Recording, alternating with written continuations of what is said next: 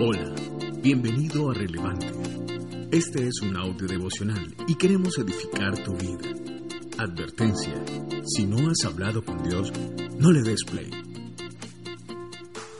Cuando Jesús habló de tomar la cruz, estoy seguro que el significado no eludió a los discípulos. La cruz, como sabía la gente de ese tiempo y cultura, era un símbolo odiado y despreciado de una muerte sumamente cruel. Los romanos crucificaban a muchas personas en las carreteras que conducían a sus ciudades como una advertencia a cualquier hombre o mujer que se atreviera a desafiar el poderío de Roma. La cruz fue diseñada para humillar, fue diseñada para torturar y sobre todo fue diseñada para matar.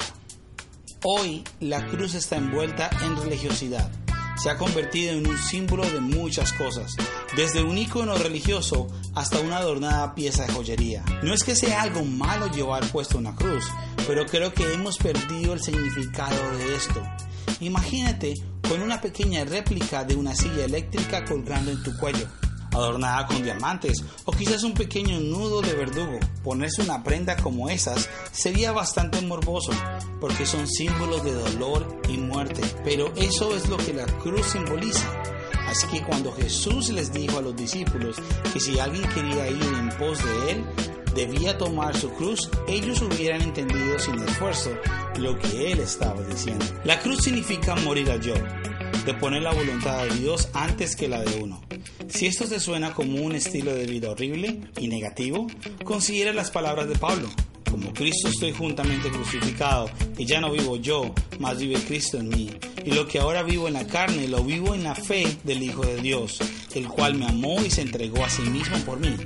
Esto lo encontramos en Gálatas 2.20. Es a través de la muerte que encontramos la vida.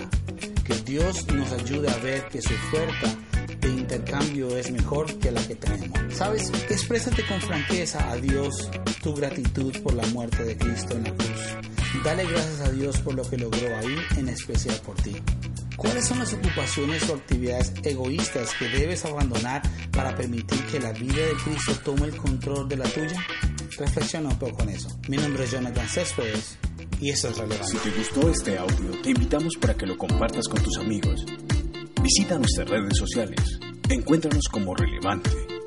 Ingresa a nuestra página de internet www.relevante.co